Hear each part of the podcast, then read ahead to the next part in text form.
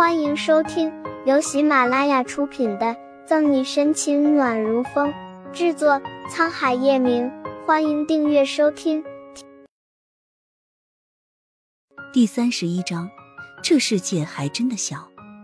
此人叫黄远，男，二十九岁，是超市的巡视保安。据他所说，在超市零点到五点这个时间段，他在家睡觉。但超市旁边的流浪汉大月在凌晨三点左右起夜时，模模糊糊看见一个人影用钥匙打开超市的门。平时需要进货，超市老板也会大晚上的来开门，所以流浪汉并没有多想。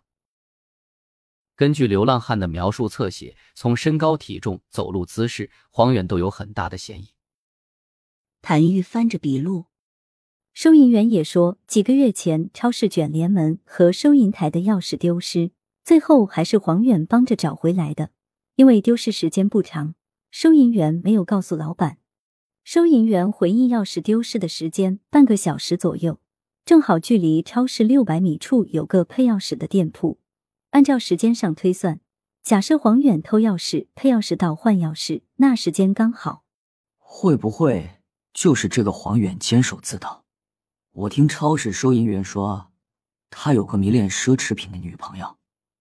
顾青旋转着手中的笔。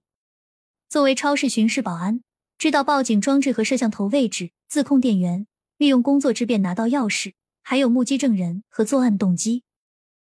沈西纤细白皙的手敲着桌面，一锤定音：“抓人吧！”一天时间期限破案，半个小时后，方初明以及顾青带着人便去黄远的出租屋实施抓捕。案子敲定，沈西却高兴不起来。沈队，你和宋副局很熟吗？沈西正天马行空想着宋义会怎么借这个机会刁难报复自己，谭玉便把一杯咖啡放在他面前，两眼发光。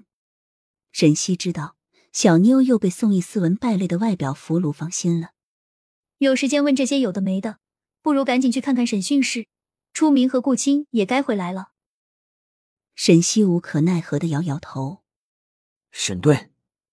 话音刚落，顾青便火急火燎进来，脸色凝重。今天黄远没有来上班，我们去他的住所找到他，追捕的过程中，黄远出了车祸，严重吗？沈西喝咖啡的动作一顿，秀眉微蹙。顾青摇摇头，只是伤到了腿，不严重。出名送黄远去医院，我也把肇事司机带回来了。现在正在审讯室。行，你和谭玉过去看看，我待会儿去找宋副局汇报情况。沈西整理着资料，一个小小的肇事司机还轮不到他这个队长来审。案件过程梳理完，沈西就往宋毅办公室走去。途径审讯室的时候，却因一阵吵闹声停住脚步。你们知道我是谁吗？居然还想查我？信不信我投诉你们？嚣张跋扈还有点熟悉的声音，让沈西透过玻璃看去，在望见那头张扬狂妄的头发后，嘴角一抽。这世界还真的小。沈队，这时谭玉拿着一杯水出现在沈西后面，见他正在往审讯室里看，撇撇嘴说：“我在刑侦队这么多年，还是第一次遇到这么难缠的人。何止难缠！”简直就是一个魔女。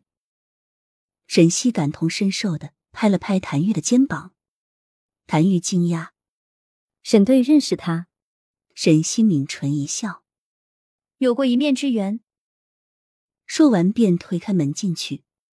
顾青带回来的这个肇事司机，可不就是那天在叶晨玉家的红发魔女岳雨琪？你们是谁？凭什么要把我带到警察局来？不就是撞了一个人吗？要多少钱我赔？